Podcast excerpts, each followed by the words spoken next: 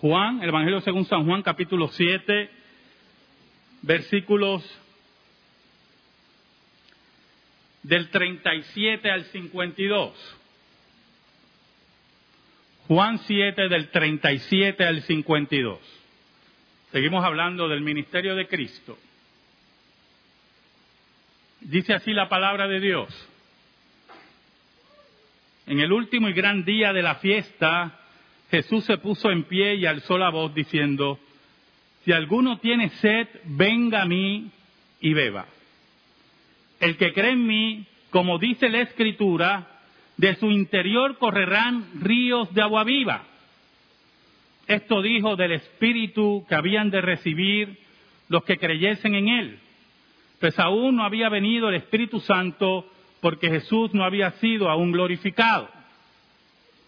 Entonces algunos de la multitud oyendo estas palabras decían, verdaderamente este es el profeta.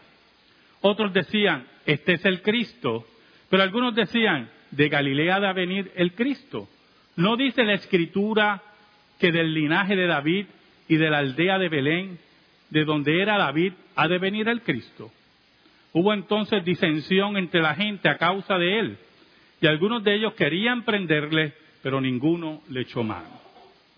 Los alguaciles vinieron a los principales sacerdotes y a los fariseos, y estos les dijeron, ¿por qué no le habéis traído? Los alguaciles respondieron, jamás hombre alguno ha hablado como este hombre. Entonces los fariseos les respondieron, también vosotros habéis sido engañados. ¿Acaso ha creído en él alguno de los gobernantes o de los fariseos? Mas esta gente que no sabe la ley, maldita es. Les dijo Nicodemo, el que vino a él de noche, el cual era uno de ellos, ¿juzga acaso nuestra ley a un hombre si primero no le oye y sabe lo que ha hecho? Respondieron y le dijeron, ¿eres tú también Galileo? Escudriña y ve que de Galilea nunca se ha levantado profeta. ¿Sabe, hermano? Hay varias instancias en estos versículos que nos deben llamar a reflexión. Primero, la ignorancia del pueblo. Segundo, la ignorancia de los líderes del pueblo. Tercero, la presencia y las palabras de Jesús. Jesús y sus palabras establecían lo que conocemos en el argot, presencia. Jesús llamaba la atención. Hay muchas formas de llamar la atención. Usted puede ser un payaso y llama la atención. Usted puede hacer el ridículo y llama la atención. ¿Sabe? En Río Piedras, en el casco de Río Piedras, pero específicamente en la plaza de mercado, había un charlatán que predicaba todos los sábados. Era un charlatán, un ladrón y un ignorante. En una ocasión le dio, así son los charlatanes, porque debía, tenía que comprar un helicóptero para evangelizar en Puerto Rico. Yo no sé por qué hace falta un helicóptero para evangelizar en Puerto Rico. Creo que hay una buena comunicación de carreteras. No dije buenas carreteras, comunicación de carreteras. Y él hablaba de su famoso helicóptero y había conseguido un helicóptero pequeño, ¿verdad? De juguete, y lo había puesto aquí en el hombro. Y se movía de arriba abajo con el helicóptero aquí en el hombro. Así llamaba la atención. Jesús era muy diferente. Hay muchas formas de llamar la atención. Oramos. Dios bueno, qué bueno tú eres. Y nosotros tan malos. Perdónanos. Perdónanos, Señor. Te pido en el nombre de Jesús que nos escondas bajo la sombra de la cruz y que llegues al corazón de tu pueblo.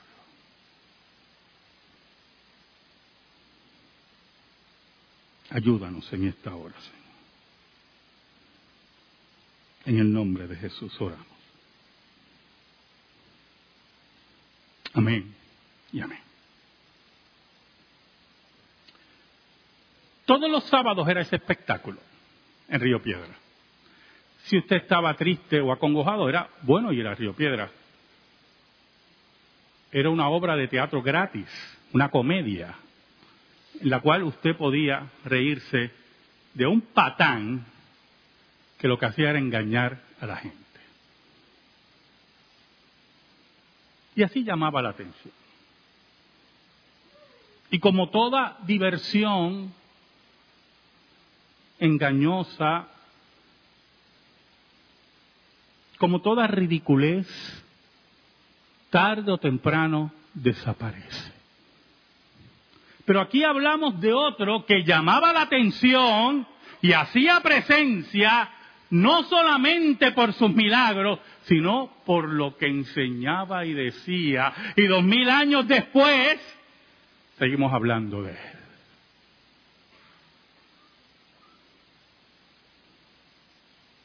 Versículo 37 y 38 dice, en el último y gran día de la fiesta, Jesús se puso en pie y alzó la voz diciendo, si alguno tiene sed, venga a mí y beba.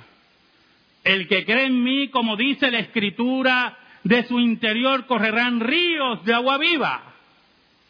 ¿Sabe? Era el último día de la fiesta de los tabernáculos fiestas relacionadas con el sembradío, con la agricultura, pero el último día había una ceremonia, como nos dicen varios autores, en el cual se llenaba una copa de oro con agua y se hacía una procesión festiva hasta llevarla a los lugares de sacrificio y allí se derramaba. Entonces el agua era el centro de ese último día de esa última festividad. Y Jesús, como buen judío, conocía la centralidad del agua en la fiesta. No tenía que manipular a nadie. No tenía que llevar nada esplendoroso, ni colores llamativos no tenía que llevar instrumentos estruendosos. Allí estaba Jesús y cuando la gente estaba atenta y esperando la celebración de la copa, Jesús se levanta en ese último gran día, porque era el día más importante de la fiesta de los tabernáculos, y alzó la voz, muy importante ese detalle, de Juan. ¿Por qué es importante ese detalle? Porque hay bullicio. Hay mucha gente hablando. Hay mucha gente celebrando. Y Jesús le interesa que los elegidos de Dios lo escuchen. Porque es importante lo que él dice aquí. Alzó la voz diciendo, yo imagino a Jesús levantándose con esa presencia imponente del Maestro como aquel que reclama ser el heredero al trono de David, como aquel que declara ser y reclama ser el Mesías enviado. Allí está el maestro y se levanta y alza la voz y la gente lo mira y dice, si alguno tiene sed,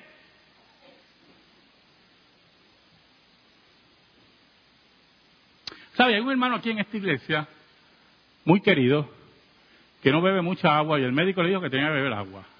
No lo voy a identificar. Y ayer, después del programa de Púlpito Reformado de los 10 años, yo termino sediento. Y le pregunto, ¿quieres agua? Me dice, no, ese es el problema tuyo, ese no. Y es lo que hace reírse, ¿verdad? Pues no lo puedo atragantar de agua. Y eso es muy importante, ese detalle es muy importante, yo hermano, porque Jesús está hablando con aquellos que el Espíritu de Dios ya trabajó con ellos y reconocen que tienen sed. Porque los impíos, enemigos de Dios, que no le importa a Dios, nunca van a reconocer que tienen sed.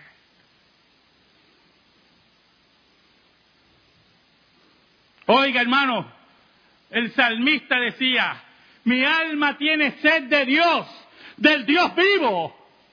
No de los dioses muertos que rodeaban a Israel, sino del Dios vivo que transmite la vida, que creó toda la vida en este planeta. Y allí estaba el dador de vida, allí estaba el que da el agua de vida.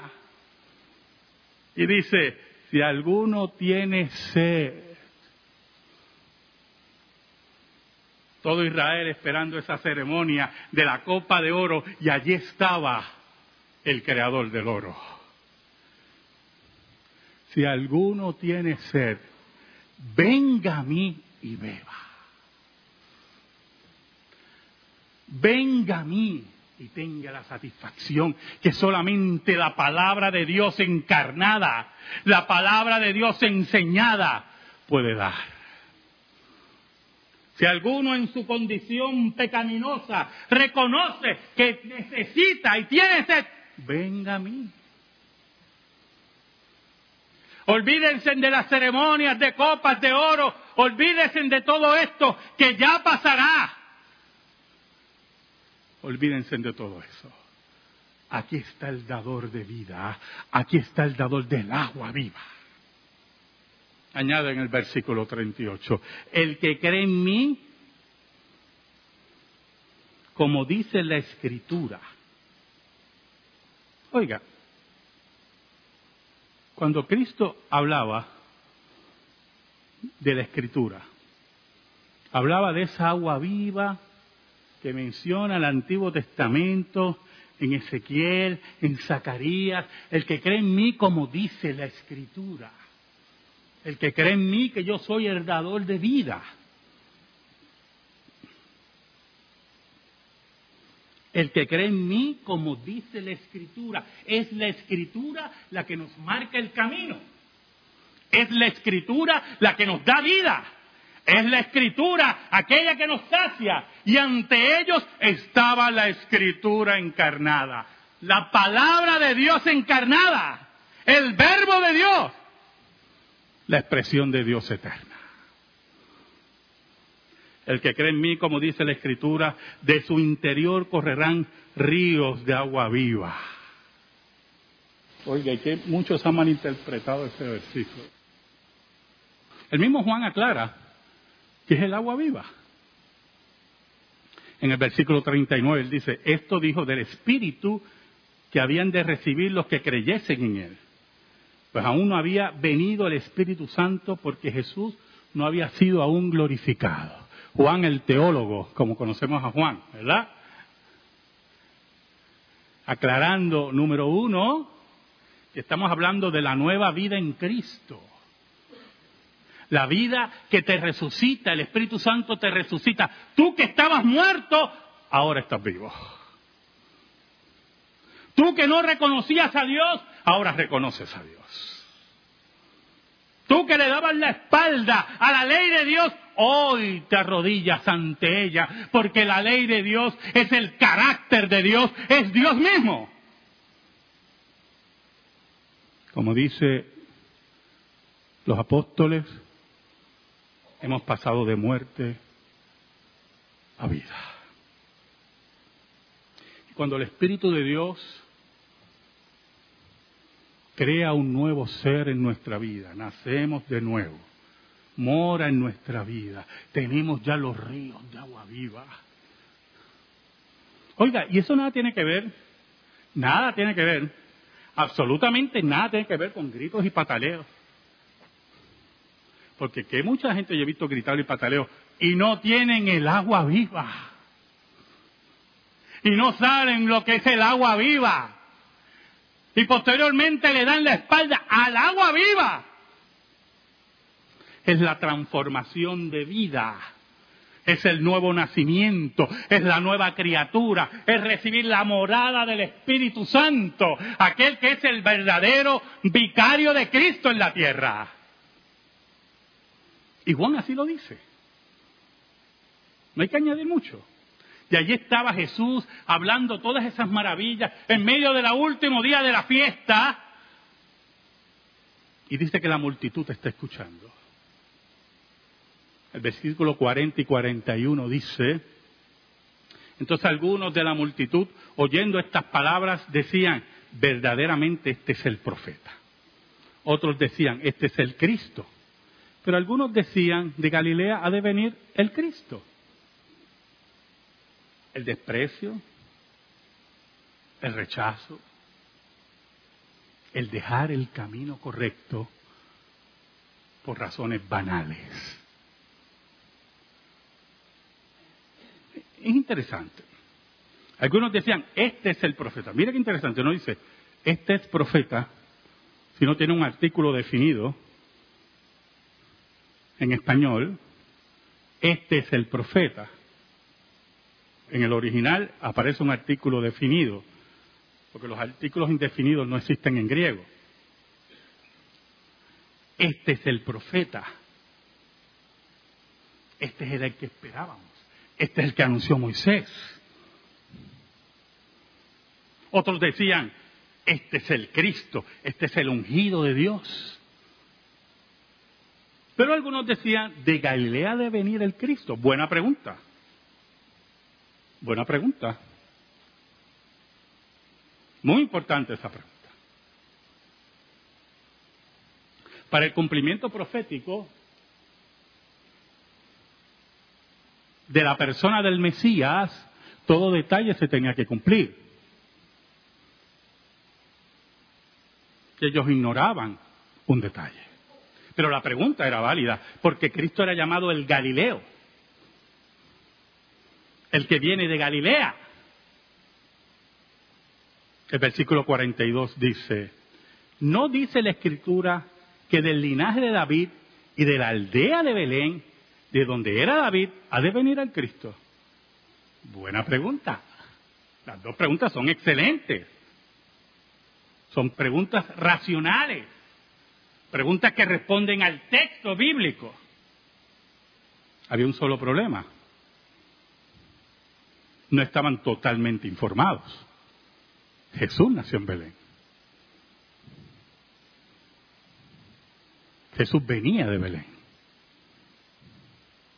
no estaban totalmente informados. Jesús era heredero al trono de David, porque era descendiente de David por María y por su padre putativo, que era José. No tenían esos datos. Por lo tanto, la pregunta, aunque era buena, escuche bien, era basada en alguna información superficial. ¿Sabe algo, hermano? La fe cristiana no es una fe superficial.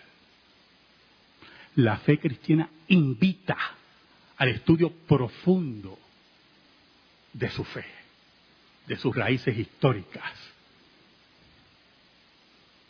Por eso, como le he dicho anteriormente, Jesús llamaba a aquellos que iban a seguir testificando, ustedes serán mis testigos. Entonces, nosotros perdemos el sentido de la palabra por el uso continuo de la misma en nuestra cultura.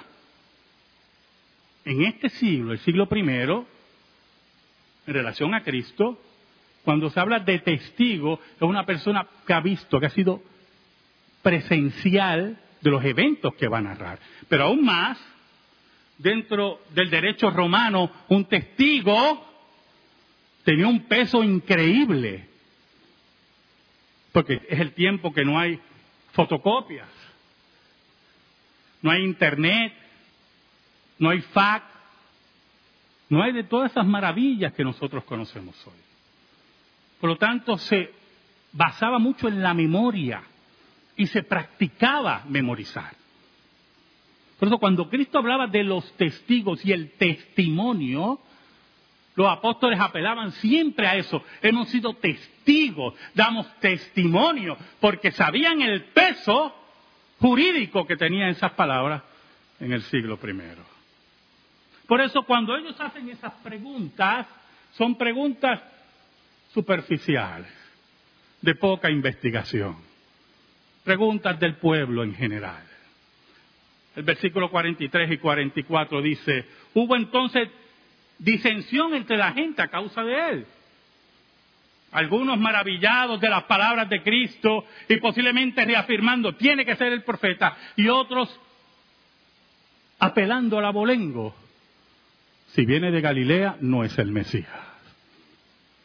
Por ejemplo, yo le decía hoy a los hermanos que toman las clases de nuevos miembros, algo sobre los animales y sus derechos. A mí me gustan mucho los animales.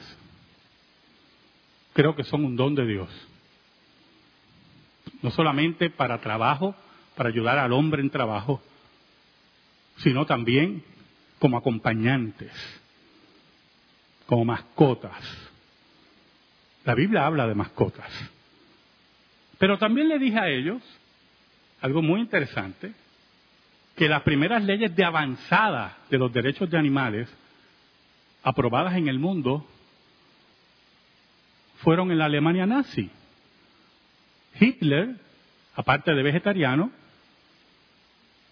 le encantaba los animales. Y mientras habían leyes para proteger a los animales en la Alemania nazi, habían otras leyes para llevar a niños, mujeres y hombres a cámaras de gas. Oiga, y muchas veces, hermano, no tenemos esa información. Y yo le decía a ellos, yo no sé por qué los defensores de animales en sus recintos, ¿verdad? No tienen retratos de Hitler. Defensor a ultranza de los animales. Un German Shepherd, un pastor alemán, valía más que un niño judío.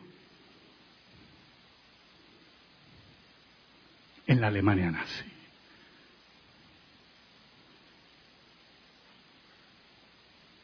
Es importante que entendamos que tenemos que tener información, que no debemos tener miedo nunca a que nuestra fe sea auscultada.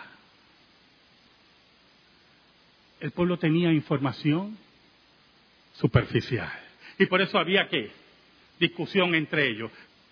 Pero entonces había un grupo, hermano, que era más decidido, de la boca para afuera. Qué terrible, ¿verdad? Cuando conocemos gente de la boca para afuera. Lo que decía nuestro gran compositor, Buchipluma.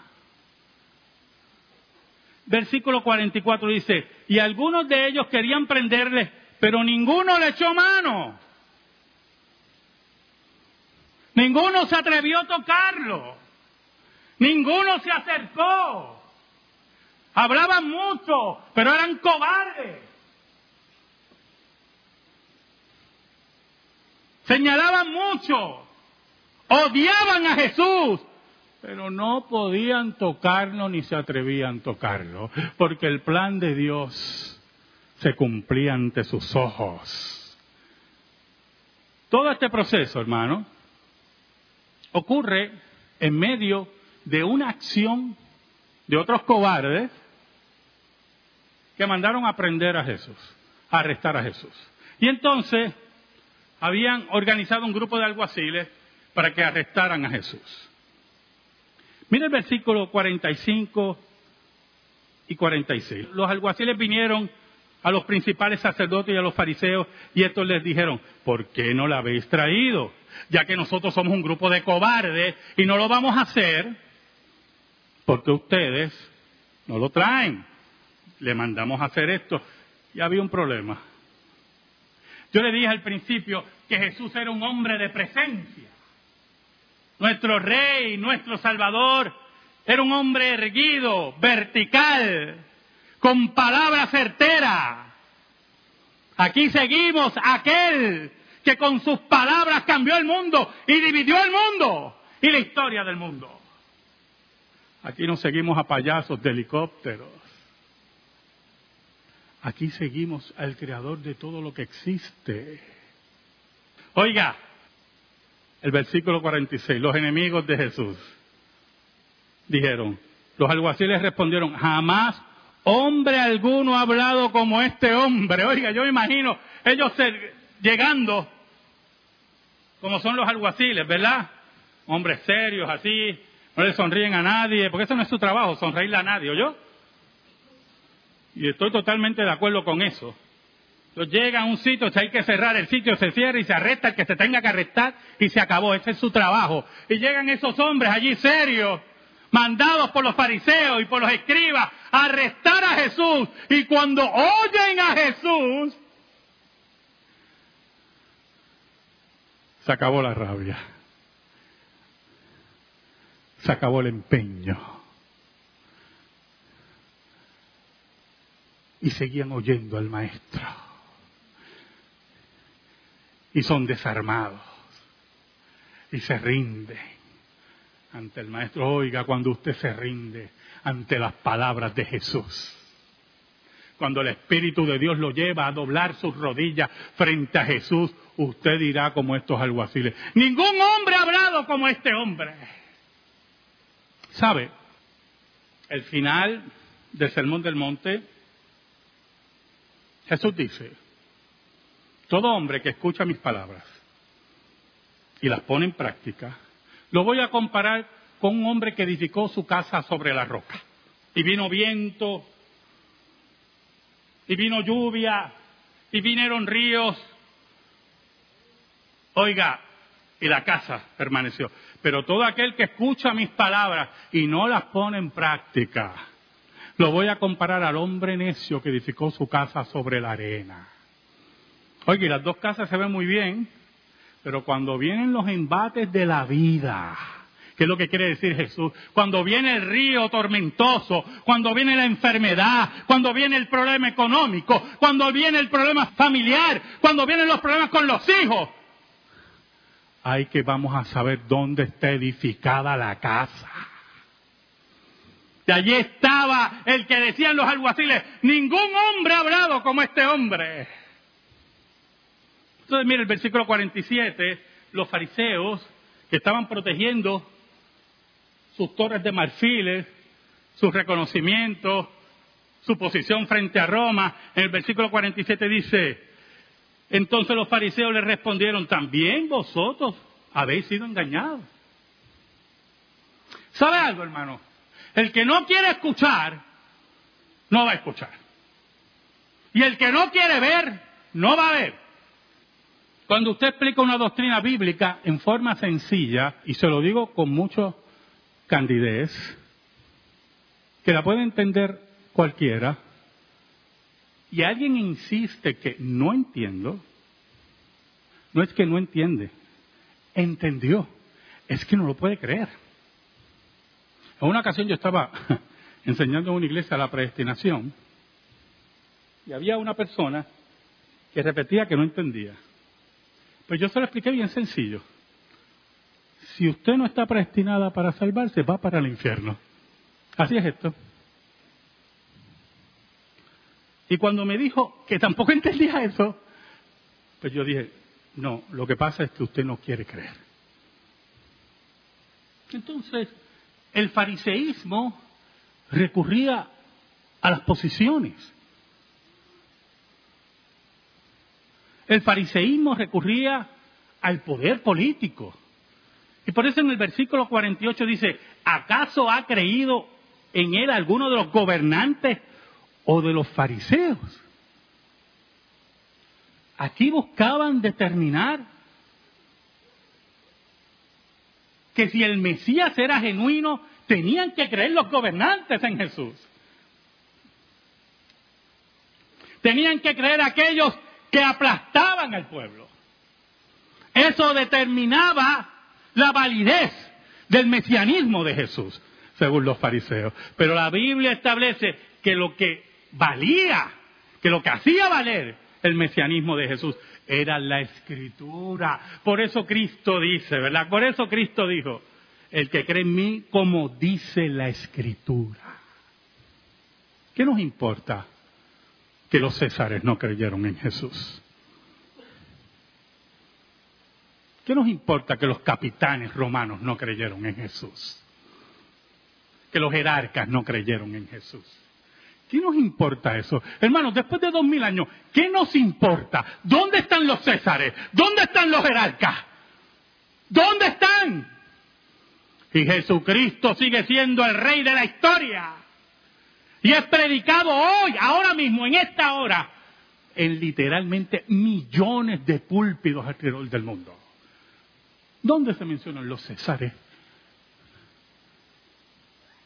En los libros de historia, para divertirnos algunas veces con ellos, para aprender de ellos.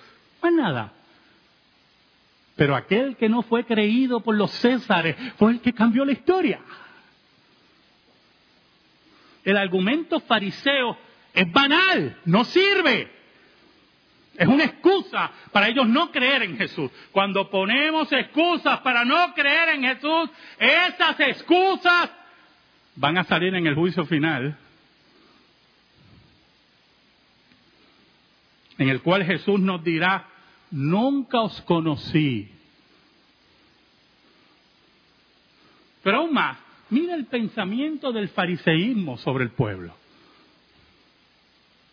Versículo 49 dice, mas esta gente que no sabe la ley, maldita es. Jesús iba al pueblo, a los pobres, a los enfermos, a los rechazados por la sociedad, a las prostitutas, pero también iba a dónde? A los recolectores de, de impuestos. Iba todo aquel, iba al pueblo, pero los fariseos consideraban el pueblo maldito y no se acercaban allí y no le enseñaban. No le importaba. Por eso Cristo decía que a ellos les importaba ser saludados en las plazas. Esa era su recompensa. Entonces Nicodemo, que ya veía el prejuicio de sus compañeros, pero que lamentablemente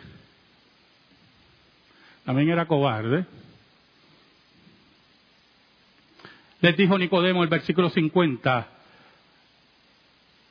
el que vino a él de noche, el cual era uno de ellos, y el versículo 51, ¿juzga acaso nuestra ley a un hombre si primero no le oye y sabe lo que ha hecho? Oiga, una pregunta muy importante, nuevamente. Eso es lo que decía la ley. Hay que oír a Jesús, hay que ver lo que hace. Y Nicodemo recurría a la ley. ¿Sabe algo? Los corruptos no le importa la ley. No le importa la ley. Ellos se creen la ley. En el versículo 52. Ellos que llamaban al? Al pueblo maldito. ¿Se acuerdan? Mire lo que dice el versículo 52. Respondieron y le dijeron, ¿eres tú también Galileo? Primero lo intimidan. ¿Tú sigues a Jesús? ¿Tú eres Galileo también? Tú eres espía aquí. Tú también no vales nada como ellos. Lo intimidan. Cuando alguien tiene que intimidar, es porque no tiene argumentos. Y añade, escudriña y ve que de Galilea nunca se ha levantado profeta. Oiga, los fariseos estaban igual que el pueblo que ellos decían que era maldito, ignorantes. Pero peor aún, escuche, posiblemente no eran ignorantes, eran demagogos. Y aunque sabían que Jesús había nacido en Belén, como ocurrió en la corte de Herodes, que ellos trajeron las escrituras y dijeron que era de Belén que venía el Mesías, lo que buscaban eran asesinar a Jesús. y no le importaba la ley ni la verdad. ¿Sabes algo, hermano? Muchas preguntas, muchos prejuicios, mucha maldad. Pero en medio de todo eso estaba aquel que hacía presencia, aquel que hablaba con palabras de verdad, aquel que dice, el que tenga sed, venga a mí y beba. Amén. Gracias te damos, Señor. Y te pedimos en esta hora, en el nombre de Cristo, que tu palabra eterna sea depositada en nuestra vida. Por Cristo Jesús. Amén. Amén. Estamos en silencio, hermano.